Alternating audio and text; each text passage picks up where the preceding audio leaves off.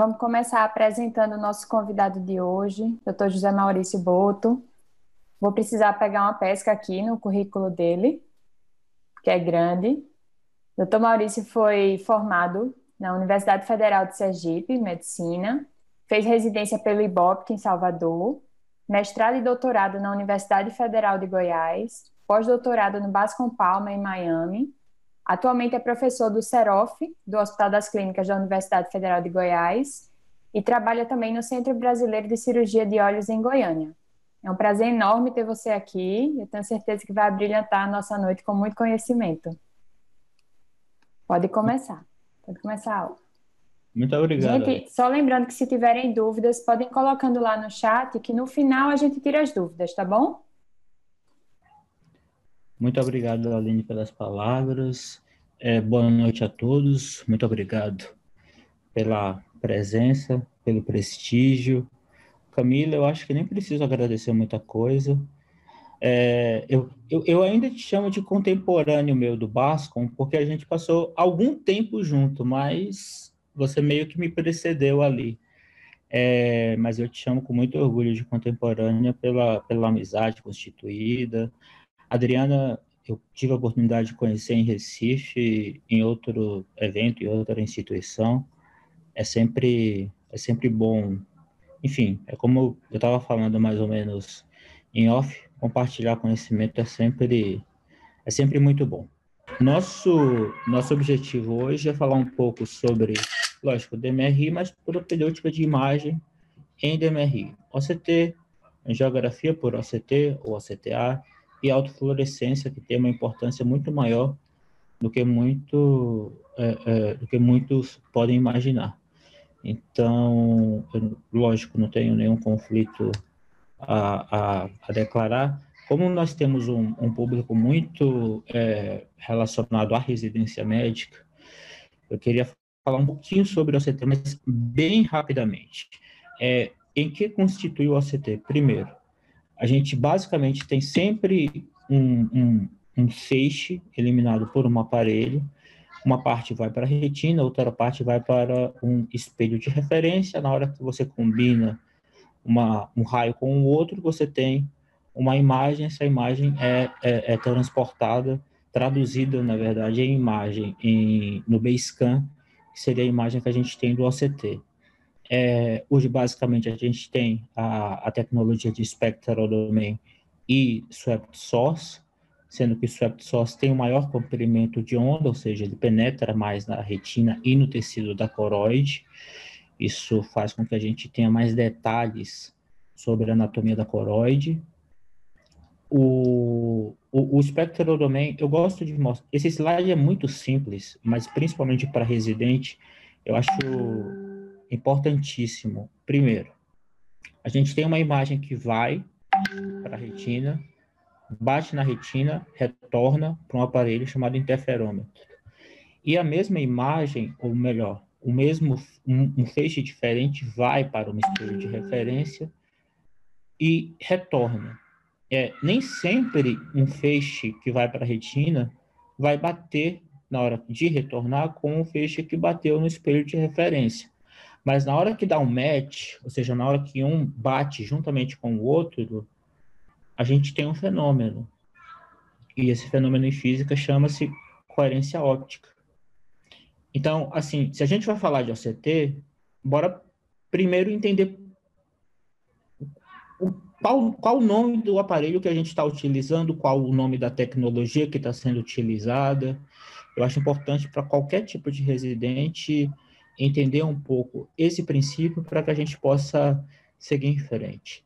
Então, são obtidas várias imagens que são os, os scans, que são imagens, na verdade, lineares, que combinadas juntas para formar um, um Basecamp. Tradicionalmente, hoje, a gente tem a, a tecnologia de Spectral Domain.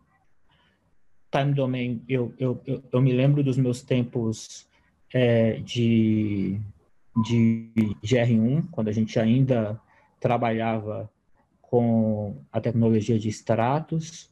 Aqui é basicamente para poder mostrar alguns aparelhos disponíveis é, é, comercialmente, Essa era a imagem que eu particularmente tinha no meu R1, né, trabalhando com extratos, vendo se meu paciente que tinha operado de catarata e tinha rompido cápsula estava com edema, basicamente era para isso que servia.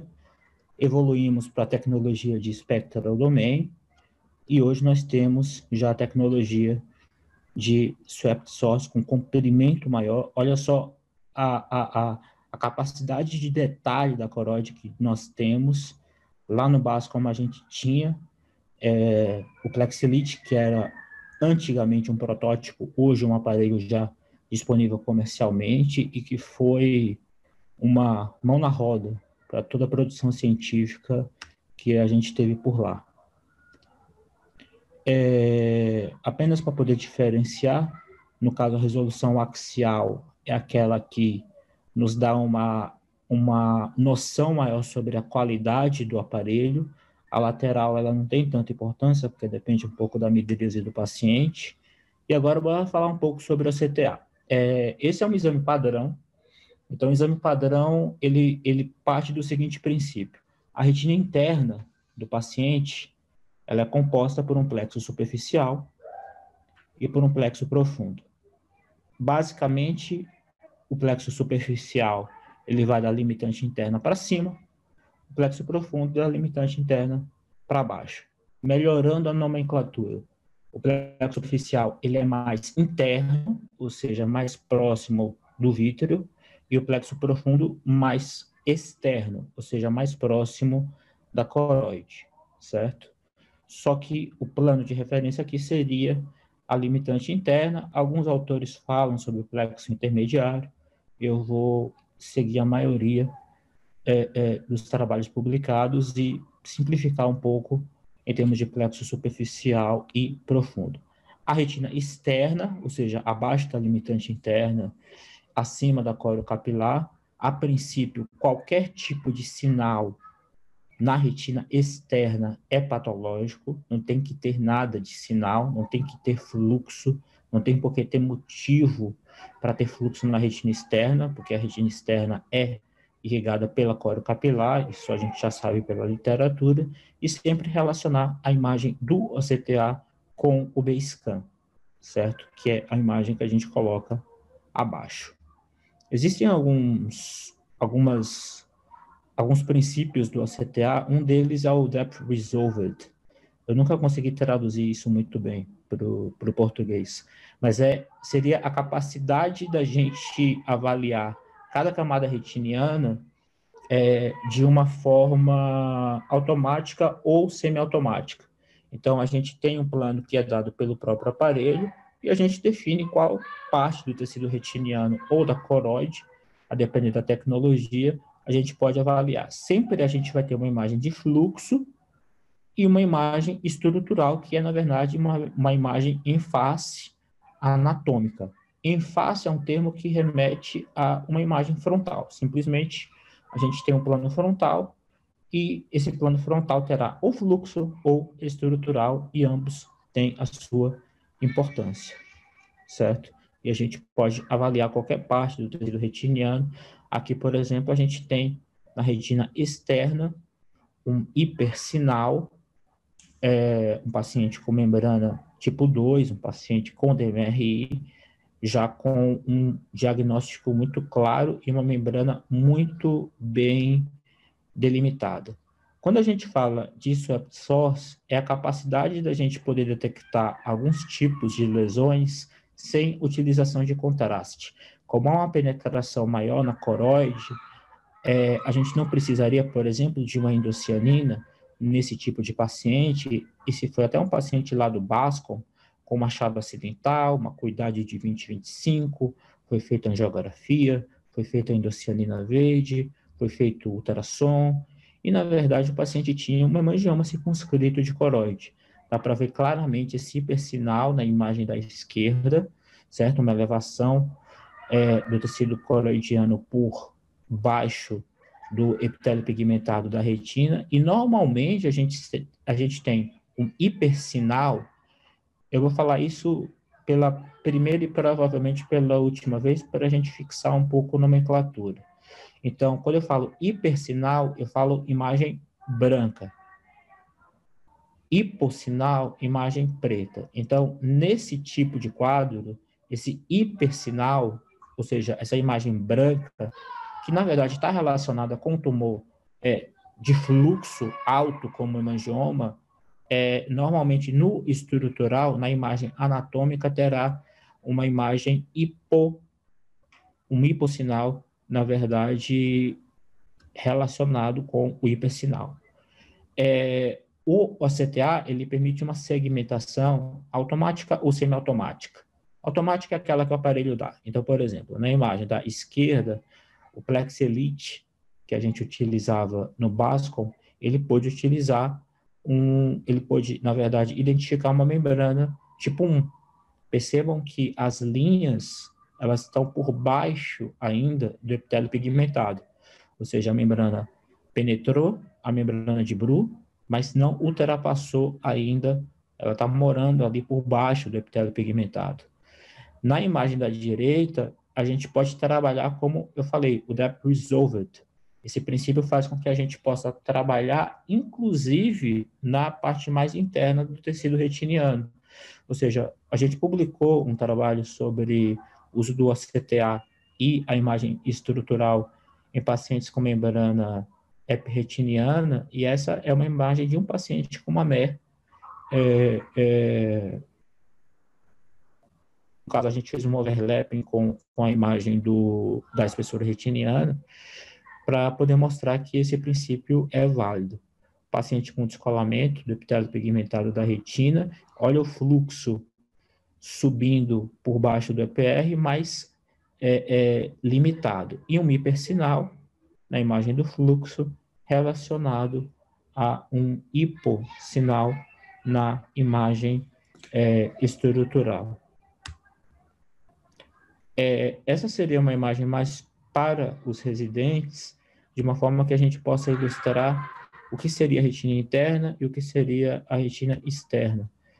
Basicamente, a gente pega da nuclear externa para cima, ou seja, mais interna, a gente chamaria de retina interna. Essa é a parte da retina que mais nos incomoda quando lidamos com pacientes com DMRI e monitorados com OCT ou OCTA, seja para acompanhamento, monitoramento, manejo. Então, quando a gente fala da retina externa, a gente tem três linhas hiperreflectivas, hiperreflectivas, ou seja, mais brancas.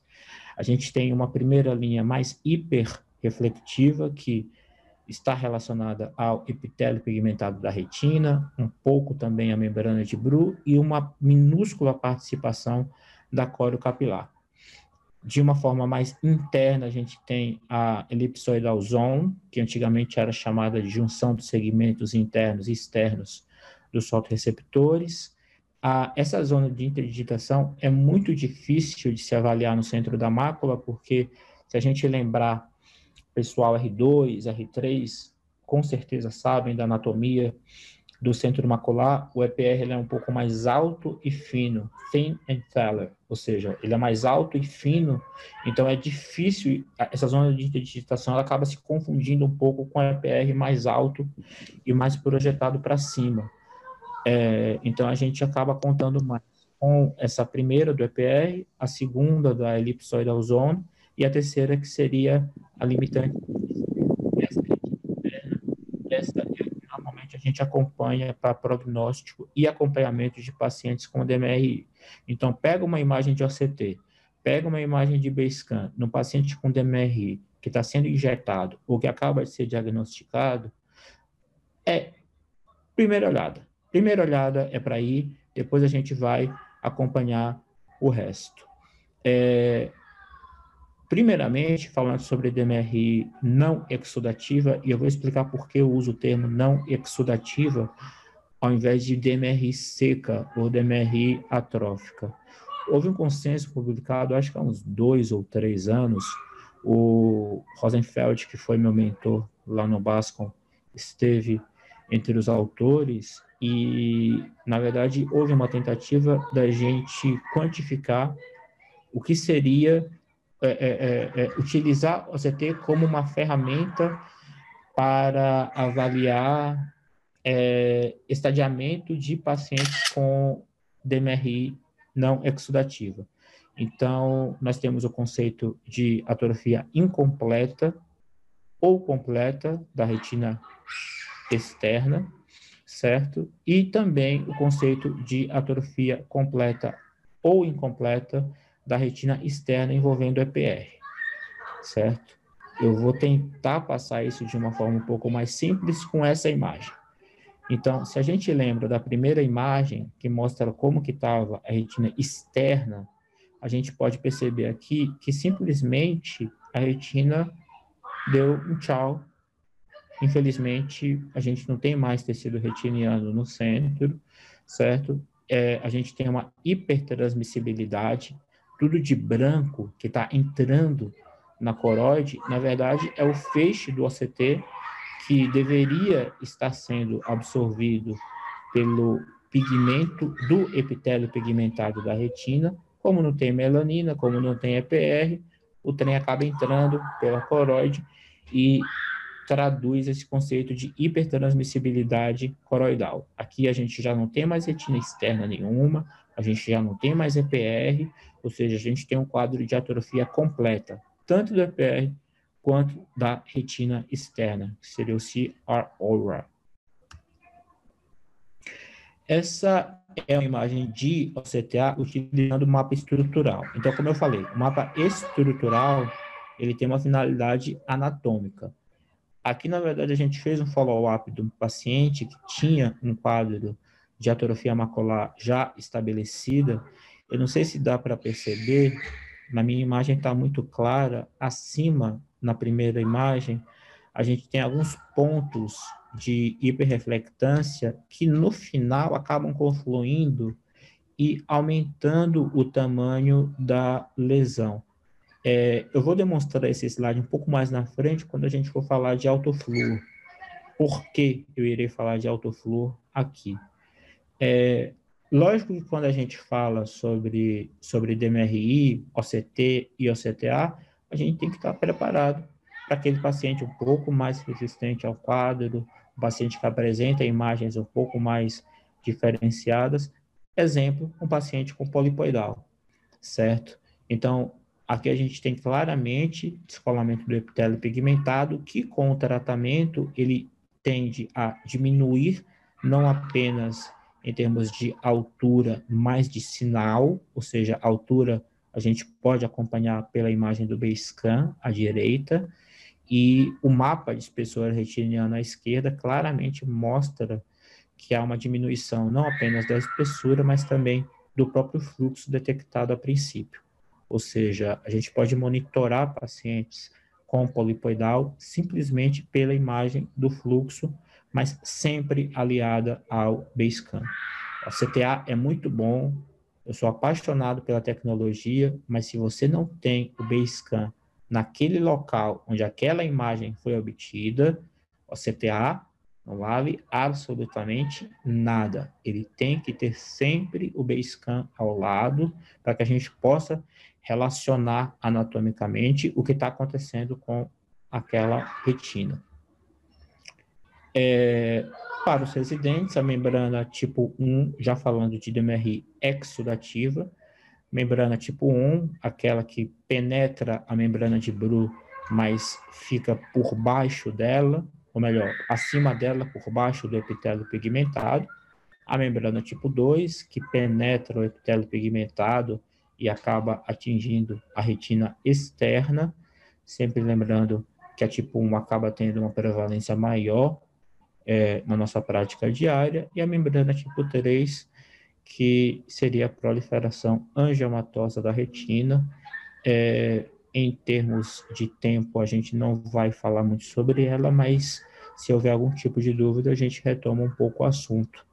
Tem muito trabalho muito legal falando sobre RAP em pacientes, é, é, é imagens de OCTA em pacientes com RAP. Então, no paciente com membrana tipo 1, por exemplo, um paciente que você tem um, um, um descolamento do epitélio pigmentado da retina, essas setas amarelas, elas demonstram uma hiperreflectância abaixo do plano do epitélio pigmentado, certo? Isso é um sinal de cronicidade e um sinal de prognóstico não tão bom quanto aquele que a gente gostaria, certo? É, a possibilidade desse paciente ter algum tipo de componente atrófico durante o seu follow-up é muito grande. Quando a gente fala de biomarcadores, o que é biomarcador? É, é, é uma palavra que eu acho que acabou entrando que num senso comum e pouca gente consegue definir o que seria um biomarcador. Biomarcador é um parâmetro que pode ser reproduzido durante o tempo e que pode nos ajudar a definir, é, é, a partir da sua reprodutibilidade, conduta ou monitoramento, certo? Então, o descolamento do epitélio pigmentado em DMRI, basicamente a gente vai ter o durosenoide, típico do paciente com DMRI não exudativa ou seca, e no paciente com DMRI exudativa, o DEP seroso e o DEP fibrovascular. No DEP seroso, é, é importante a gente lembrar o seguinte, é, nem tudo que é preto no OCT é líquido, tá? Nem sempre, nem sempre. Então, se a gente avalia aqui, por exemplo, o paciente com seis meses, ele não tinha absolutamente nada de fluido. Com 12 meses, ele começa a apresentar é, um menisco hiporreflectivo que pode simular um pouco de fluido, mas é muito típico, principalmente nessa localização entre drusas maiores ou entre depidrusenoides maiores, essa hiperflectividade que a gente chama de shrimp certo? Que seria material hiperreflectivo subretiniano. Isso aí brota um material similar a líquido, mas que vai absorver de uma forma espontânea sem tratamento. Esse paciente ele não precisa ser injetado, certo? Essa lesão vai virar provavelmente uma lesão viteliforme adquirida sem qualquer tipo de tratamento. Então, nem tudo que é preto no OCT de um paciente com DMRI significa que o paciente tem líquido significa que você já vai injetar o paciente, seja com seja a droga disponível que você tiver. É, esse foi o trabalho que a gente é, é, publicou na Ophthalmology. O primeiro autor foi, foi nosso amigo, né, Camila? Joãozinho, João Oliveira Dias. É, que brilhantemente demonstrou o seguinte: a gente pegava o paciente, a gente falava sobre membrana subclínica, ou seja, o paciente tinha DMRI, ele ia lá para o Bascom, ele ia injetar um olho. E a gente não dava a mínima para o olho injetado. A gente queria fazer uma CTA do outro olho. Por quê? Porque a gente queria saber se o paciente injetado no olho tinha algum tipo de alteração no outro. Certo? E o que foi que a gente percebeu? Fazendo o OCTA desses pacientes, 14% tinham algum tipo de fluxo ou algum tipo de membrana subclínica no olho contralateral ao olho que seria tratado, certo? E dentro desse grupo, aproximadamente 21% exudou, ou seja, teve que ser injetado também no olho contralateral. Então, a importância do OCTA quando me perguntam muito é, é, em aulas por aí afora a importância do CTA em DMRI, eu acho que esse slide fala por si próprio. É, a partir do momento em que você tem o OCTA e a capacidade de acompanhar ambos os olhos, não adianta simplesmente tirar uma foto bonita da membrana que você está injetando. Você tem que olhar o olho contralateral também, porque se houver algum hipersinal, primeiro, se o paciente tem uma membrana subclínica no outro olho, é subclínica, certo? A gente não trata imagem, a gente trata o paciente. Esses pacientes que tinham membrana subclínica eram pacientes 2020 ou 2025, sem história de metamorfopsia, ou seja, assintomáticos. Se o paciente não tem nenhum tipo de sintoma, a gente não trata, não injeta, mas a gente acompanha de uma forma mais próxima, certo? Aqui algumas imagens, todas essas membranas subclínicas são membranas tipo 1, ou seja, abaixo do epitélio pigmentado da retina, certo? Essas membranas, elas podem aumentar de tamanho e não é porque elas aumentam de tamanho que elas irão, na verdade, evoluir com um quadro de fluido. O, Rosenfeld tem uma teoria de que, na verdade, não é o tamanho do, da, da, da, da, membrana que irá influenciar se aquela membrana irá evoluir com fluido ou não. É um quadro mais de status isquêmico ou não da coro capilar. Se o paciente tem uma coro capilar saudável, por maior que seja o brocotoma brotando ali por baixo do epitélio pigmentado, é, é, esse paciente irá conseguir segurar aquela membrana durante um tempo. Mas se ele tem um dropout importante da coro capilar, às vezes uma membrana mínima será suficiente para evoluir com fluido, seja intra ou subretiniano. Aqui a gente pode evoluir, acompanhar o acompanhamento, acompanhar a evolução. Aqui a gente percebe que não tem muita diferença em termos de tamanho da membrana. Essa é uma imagem do Triton, é, que hoje é o aparelho Swept Source disponível, ou pelo menos mais acessível comercialmente dentro do Brasil. Esse é um paciente que a gente atendeu lá em Palmas, Tocantins. É, eu não sei se dá para ver aqui à esquerda, na coluna inferior, o paciente tem um DEP. E dentro desse DEP, a gente consegue perceber que há algum tipo de fluxo. Na coluna acima, na terceira é, é, na fila acima, na terceira coluna, a gente consegue perceber que há um hipersinal. É como o, o Spade sempre fala. A partir do momento em que há hipersinal na retina externa, até que se prove o contrário, o paciente tem uma membrana. E realmente o paciente tinha uma membrana subclínica que a gente acompanhou. Existem relatos de pacientes tratados. A gente prefere simplesmente acompanhar. E aqui mostrando como a membrana pode aumentar, a gente tinha o nosso Reading Center, que era na Universidade de Washington, em Seattle, e que quantificava o tamanho das membranas. Eu sempre tive o interesse em saber o quanto que o tamanho das membranas influenciava no, no fato daquela membrana exudar ou não. E eu me lembro do Rosenfeld simplesmente falar, é, é, fica quieto, não tem nada a ver, tá bom? A gente está documentando por documentar, mas não há nenhuma relação. Ele sempre falava sobre o status da coro capilar, sobre é, é, é, seu fator preponderante ou não na exudação da membrana detectada. Mas a gente não tem o CTA, tá bom? Não tem o CTA, nem todo mundo tem o CTA. Tem como a gente avaliar pelo B-scan se de repente o paciente tem algum tipo de membrana subclínica? Tem. É, nós descrevemos e publicamos na Ophthalmology Retina o que a gente chama de sinal da dupla camada, o double layer sign. Isso durante muito tempo, é, eu acredito que o termo que era utilizado era splitting do RPE, ou seja, como se fosse uma separação do EPR. E na verdade não é. Nessa imagem direita, essa, essa, essa seta amarela está apontando é, para a membrana de Bru.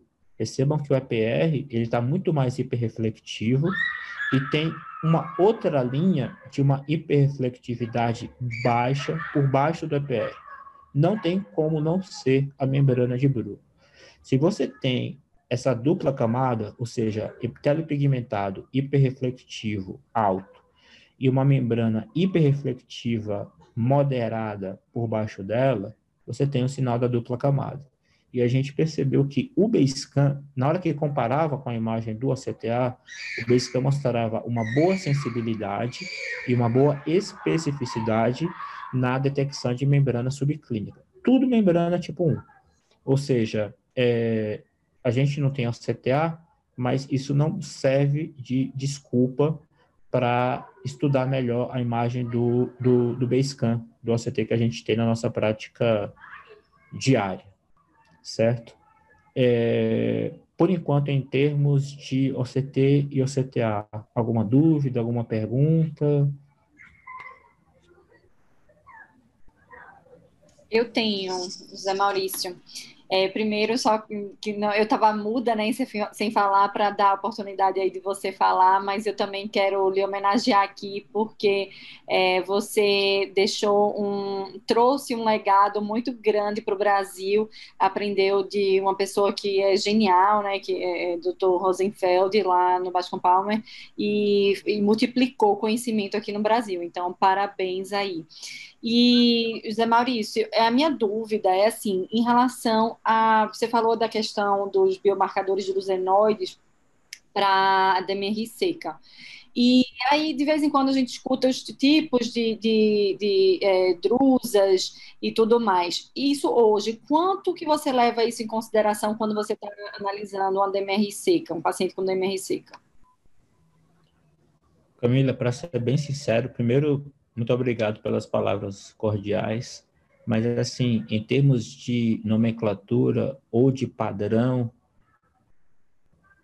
eu levo muito pouco em conta. É muito semelhante ao que acontece, por exemplo, em DMRI exudativa, em OCTA, existem padrões, é, é, é, padrão em CIFEM, padrão em, enfim, eu vejo muitos autores é, cunhando determinadas nomenclaturas para algo que não significa absolutamente nada. Em termos de conduta, em termos de acompanhamento, eu, eu sinceramente levo, levo muito pouco em conta. É mais história clínica e propedêutica de imagem mesmo, o que a gente vê, do que simplesmente, enfim, sou um pouco relutante a esse tipo de, de iniciativa é, é, e que gera trabalho, mas é, é, é a minha opinião tenho uma dúvida também. É, com relação aos pacientes com membrana subclínica, como é que você faz o acompanhamento? Se o paciente, né, como é subclínico, ele não tem queixa nenhuma, o paciente não está tratando o outro olho, então você, por acaso, ele tem druso, você acha uma membrana subclínica, qual o tempo de acompanhamento com os OCTs? É, a gente, quando desenvolveu o trabalho, a gente desenvolveu no Bascom, numa, numa realidade Camila sabe muito bem disso, uma realidade bem diferente da nossa, né? Saúde suplementar trabalhava de uma forma bem diferente da nossa. Então, na verdade, o que é que acontecia? O paciente, a gente obtia a imagem do OCTA do olho adelfo sempre que o paciente comparecia para fazer a injeção no olho contralateral. Então, isso acontecia em torno de um mês. O acompanhamento era mais ou menos mensal. Eu, eu, eu posso, de repente, passar de, depois o trabalho é, é, na íntegra, mas era mais ou menos mensal mesmo. Mensal, a gente, o paciente voltava para poder injetar. É, o Rosenfeld é um, é um, é um ele, ele, ele gosta muito do regime de treatment extend, ou seja, pacientes eram injetados com uma frequência maior, e sempre que injetados a gente obtinha a imagem do ACTA do olho contralateral. Então, o acompanhamento é mais ou menos mensal mesmo. Mas o que eu falo assim, na tua prática clínica, é, se você pega na tua clínica, como é que você, se o paciente, você é, orienta o paciente a apresentar metamorfopsia ou se baixar a visão, voltar ao consultório, ou você já deixa uma consulta previamente marcada, volta com três meses, com dois meses? Se eu perceber que eu tenho paciente com membrana subclínica, eu peço para o paciente voltar mensal. Eu ainda sou adepto da, da, da grid de Amsler. Eu dou para o paciente, mostro, oriento sobre metamorfopsia, oriento sobre perda da qualidade visual e caso isso aconteça antes, eu oriento o retorno, mas normalmente retorno mensal, caso a membrana subclínica tenha sido detectada. Eu queria aproveitar para fazer uma pergunta, Maurício. É Vasco aqui falando, obrigado aí por sua presença. É, aproveitar essa, esse gancho aí da, das membranas subclínicas, eu queria saber se na sua prática, assim, do dia a dia de consultório, se você pega um paciente desse, por exemplo, vou dar um exemplo em prática, um paciente tem uma membrana subclínica sem queixas, é, se ele apresentar uma queixa de metamorfopsia é, e a gente perceber no OCTA que houve um aumento aparente desse, desse volume do complexo neovascular, mas que não há nenhum sinal de atividade que a gente usa usualmente, que seria a presença de sangue ou de fluido no B-scan, é, se você, nesses casos, opta em acompanhar de perto, e se apresentar fluido ou sangue, você injeta, ou se você injetaria sem apresentar fluido e sangue? Se ele tem um aumento de fluxo, se ele tem um aumento da membrana e tem metamorfopsia, tudo vai depender do bem-estar. É, durante o nosso trabalho, a gente avaliou. O paciente tem líquido sub ou interarretiniano, tem hemorragia, injeta. Não tem líquido, fica quieto. Tudo bem, aumentou o fluxo, aumentou o tamanho da membrana, complexo neovascular está bem maior do que era há dois meses atrás. Tem fluido? Não, não tem. Então a gente acompanha. Eu prefiro acompanhar do que simplesmente tratar uma membrana subclínica. Tudo bem, o paciente tem uma, uma, uma metamorfopsia, mas qual o grau dessa metamorfopsia é, é suficiente para que a gente classifique aquele paciente como sintomático? Eu sou muito, eu sou muito reticente em relação a isso. Até porque fica muito complicado depois a gente explicar por que, é que a gente injetou o olho de um paciente que não tinha fluido. Então, na nossa realidade, na nossa prática, no nosso, no nosso, no nosso mundo real, eu prefiro, eu prefiro acompanhar e esperar. Tem fluido, injeto. Não tem fluido, independente do tamanho da membrana ou da intensidade do fluxo, eu prefiro simplesmente acompanhar.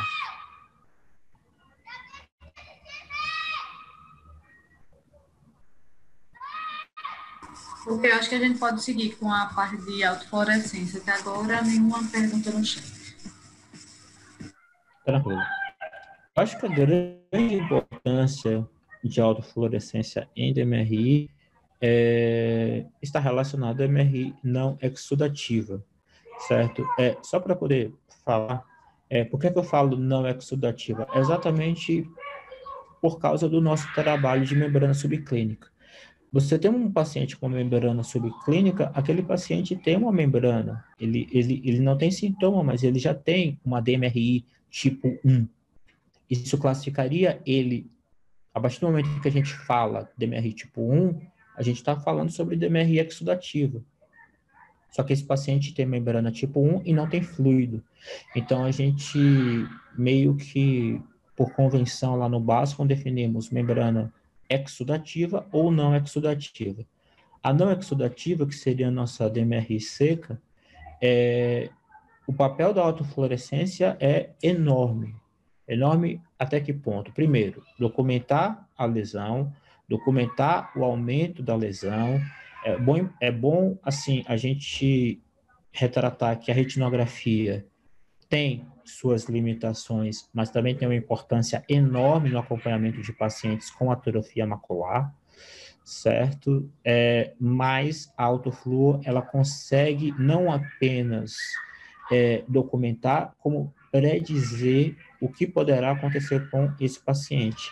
Então, por exemplo, é, só para poder é, é, deixar tudo claro para os residentes, o que for preto, a gente chama de hipo autofluorescente, semelhante à angiografia fluorescente convencional. Tudo que for preto, a gente chama de hipoautofluorescente.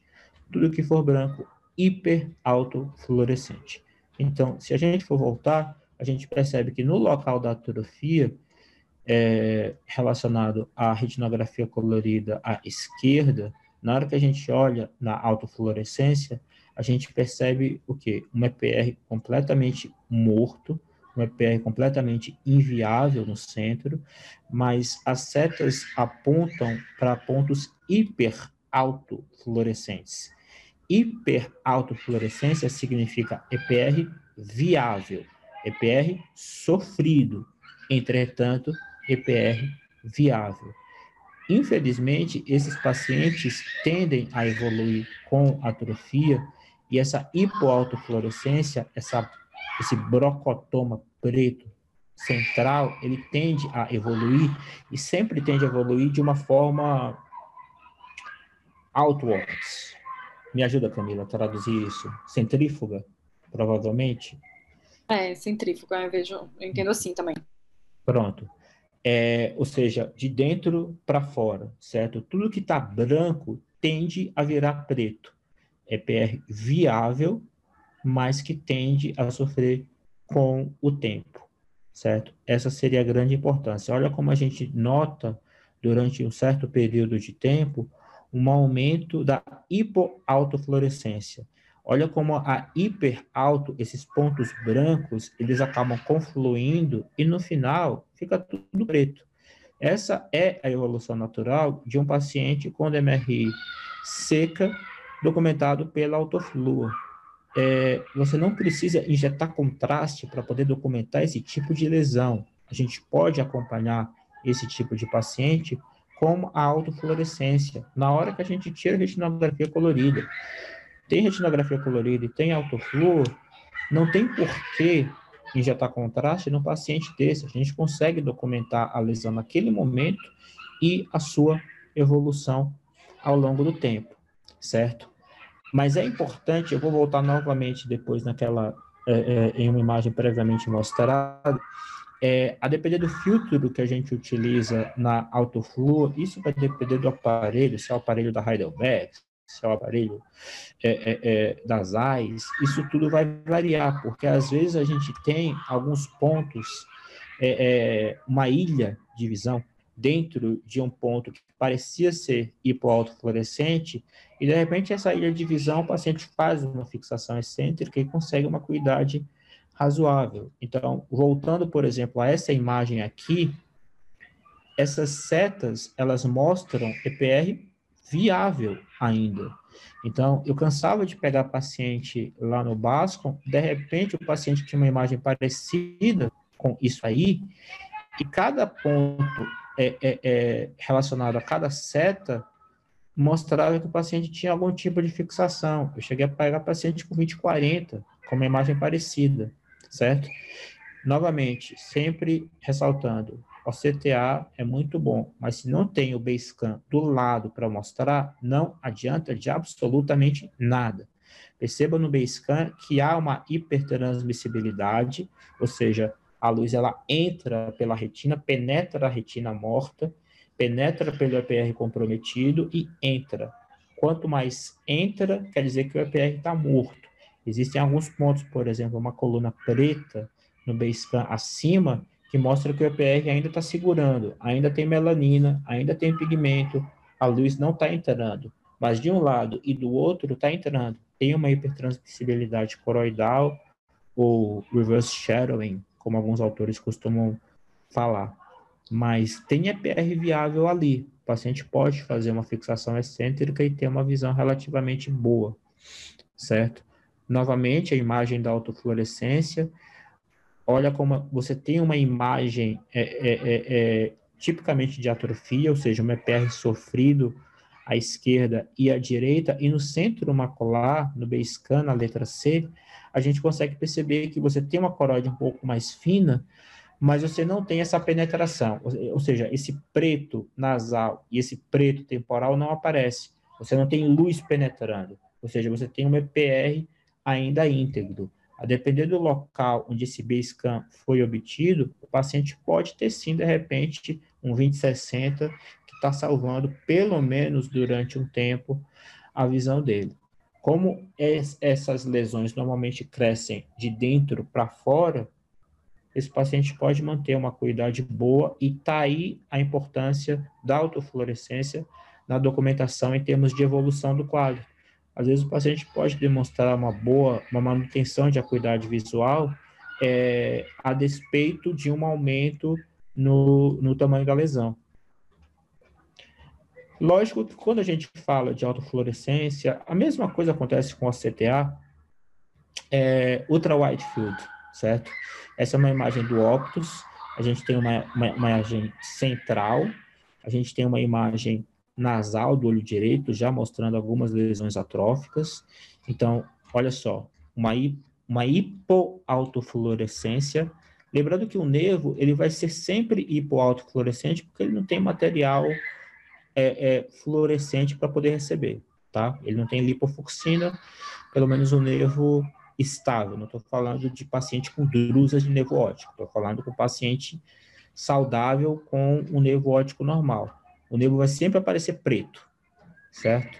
É, no centro macular, a gente tem uma hipoautofluorescência e na periferia, a gente já tem algumas alterações hipoautofluorescentes também, alterações atróficas que não necessariamente estão relacionadas com a lesão central. É, basicamente era isso que eu queria falar. É, só uma imagem do Bascom. É, Camila, novamente, número um, residência médica nos Estados Unidos, pela, não sei, 18ª vez em 22 anos, o que nos traz muito orgulho, e era basicamente isso que eu queria falar, e estou aberto a perguntas, dúvidas, esclarecimentos, reclamações, estou à disposição. Aula excelente, Maurício. É, eu tenho uma dúvida. É, se você tiver disponibilidade de fazer microperi, microperimetria nesses pacientes, você acha válido realizar a microperimetria, acompanhar? Você faria de quanto em quanto tempo a autofluo e a microperimetria nesses casos? Adriana, você pegou no ponto fraco meu, porque eu adoro microperimetria. Adoro. Principalmente maculopatia cirúrgica. O que eu tenho de paciente lá em Brasília, no CBV, que a gente fez microperimetria, paciente com buraco macular, paciente com membrana EP, a gente documentava de uma forma seriada. Normalmente, a gente acompanhava no pré-operatório e no pós-operatório mensalmente. A gente usava a microperimetria para esse tipo de lesão.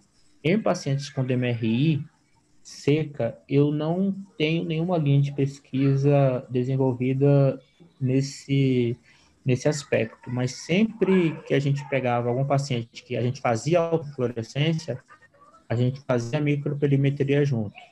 Não havia um padrão em termos de um protocolo a ser seguido, mas se eu pudesse ter a oportunidade, sempre que o paciente retornasse, a gente sabe que o paciente com DMR seca, a gente não consegue ter o mesmo follow-up de um paciente com DMR é uma coisa um pouco mais difícil, é, é, é, é, um paciente com prognóstico mais reservado, a própria motivação do paciente não é a mesma, mas se eu pudesse fazer, por exemplo, é, é, mensal ou bimestral, eu faria, mas é, é, pensando aqui entre nós, é muito difícil que a gente tenha uma alteração de uma lesão macular, de uma atrofia macular no paciente com o DMRI em dois meses. Será que muda muito? Sabe? Como eu estava muito voltado para a colocação cirúrgica, eu queria saber o impacto em termos de microperimetria, a sensibilidade, alteração da sensibilidade no pós-operatório. Então, a gente fazia, no caso, a cada mês. Mas em um paciente com DMRC, eu acho que, de repente, seis meses seria um, um período razoável, tanto para autofluo quanto para microperimetria. Gente, alguém tem alguma dúvida? Tenho. É, sobre o stream, sabe? O que você falou, é, que nem tudo que é preto, né?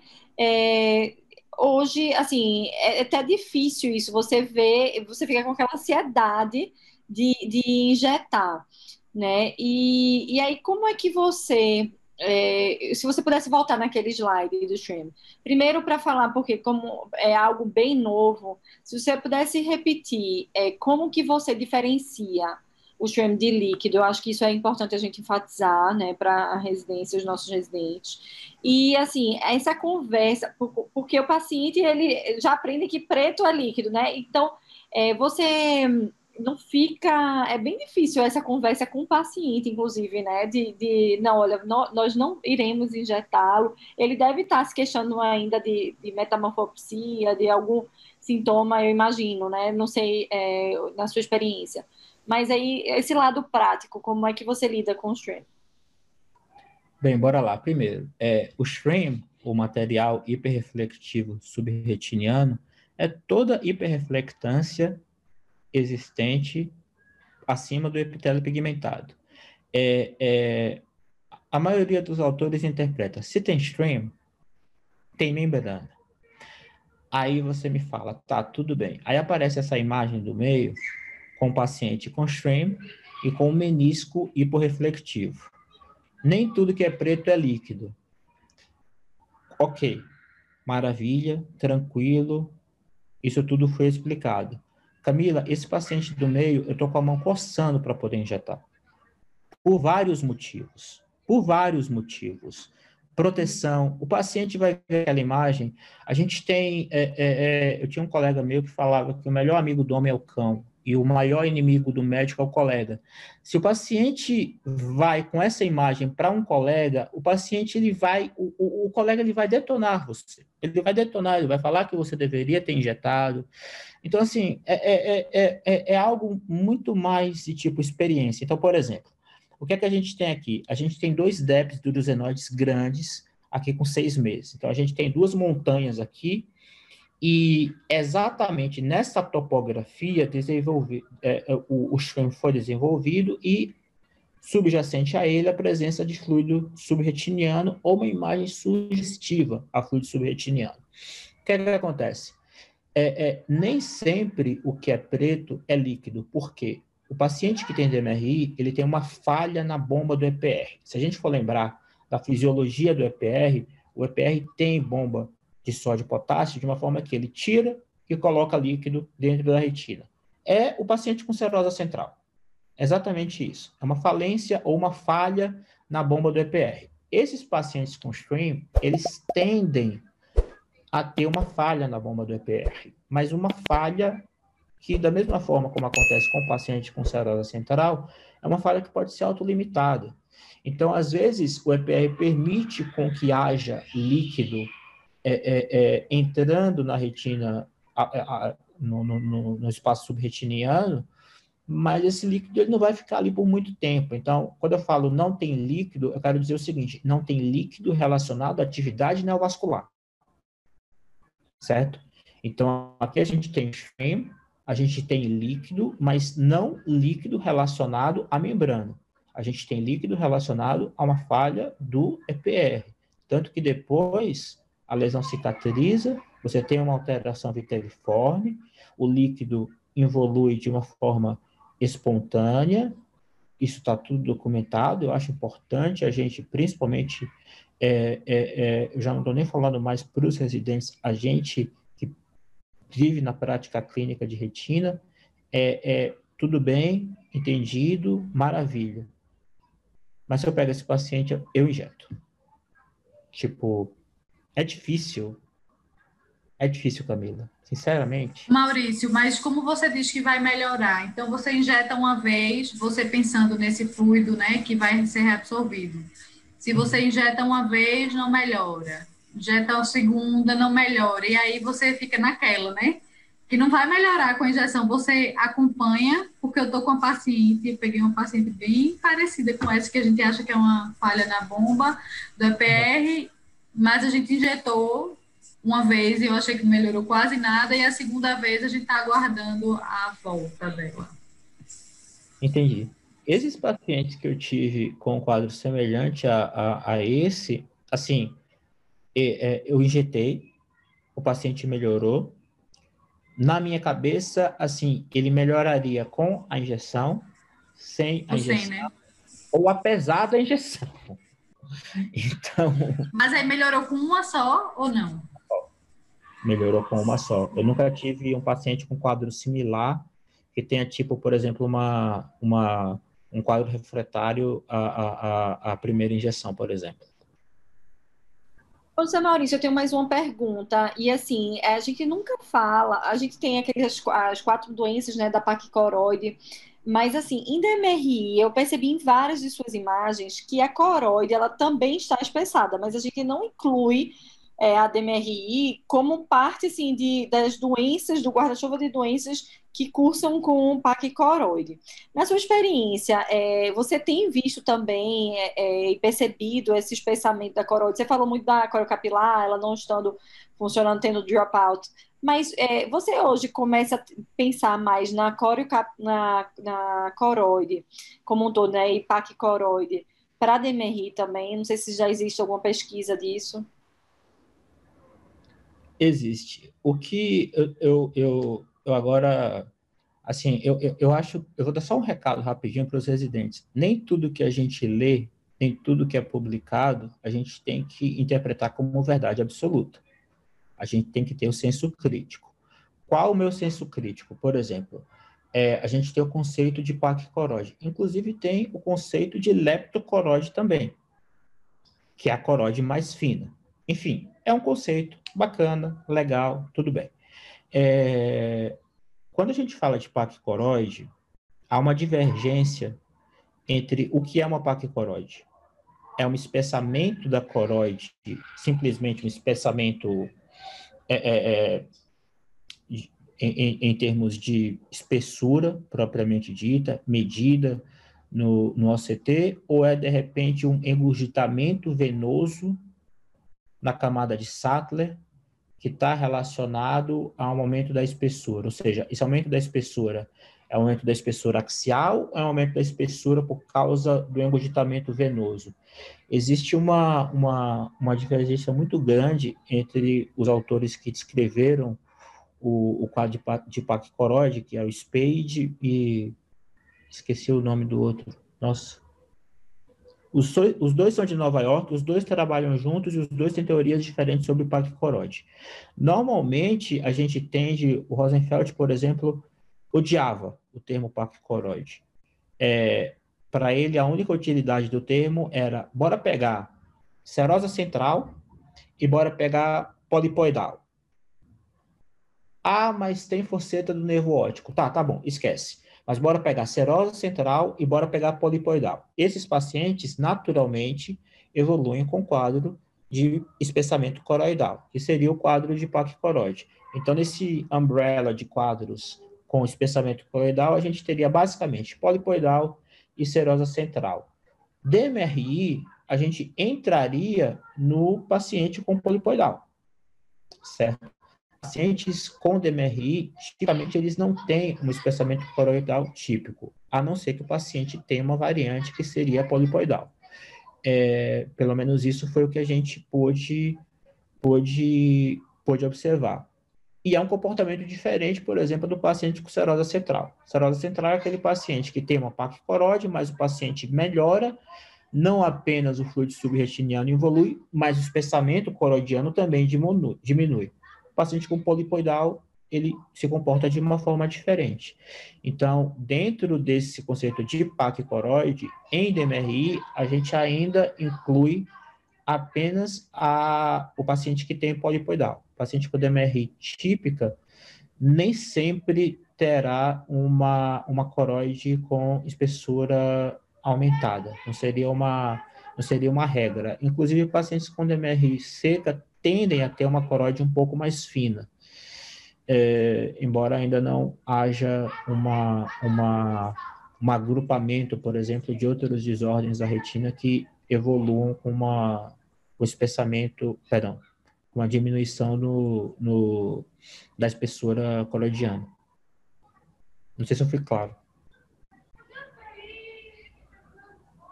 Foi bastante. Obrigada. Gente, Gente mais alguém acho... com dúvida?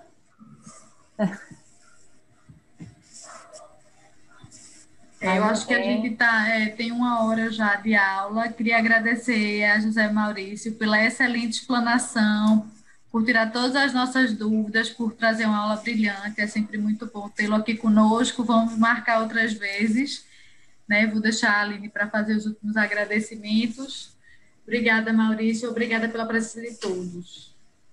É, eu só reitero que a Adriana falou, realmente foi uma aula brilhante, uma aula que foi de muito conhecimento, tanto para desde um R1 que está assistindo, até todos os retinólogos que também estão, a gente sempre ganha muito vendo as condutas que os colegas estão fazendo e tudo mais. Queria agradecer também a quem apoia a gente sempre nos web updates, a Allergan, Latinofarma e a Novartis. E lembrar a todo mundo que quem não pôde assistir hoje, pode dizer que daqui a cerca de 15 dias, provavelmente a gente já vai ter essa aula no YouTube. Professor, quiser falar mais alguma coisa? Tudo tranquilo. Eu queria agradecer pela oportunidade. Adriana, Aline, muito obrigado novamente. Camila, estamos à disposição para sempre.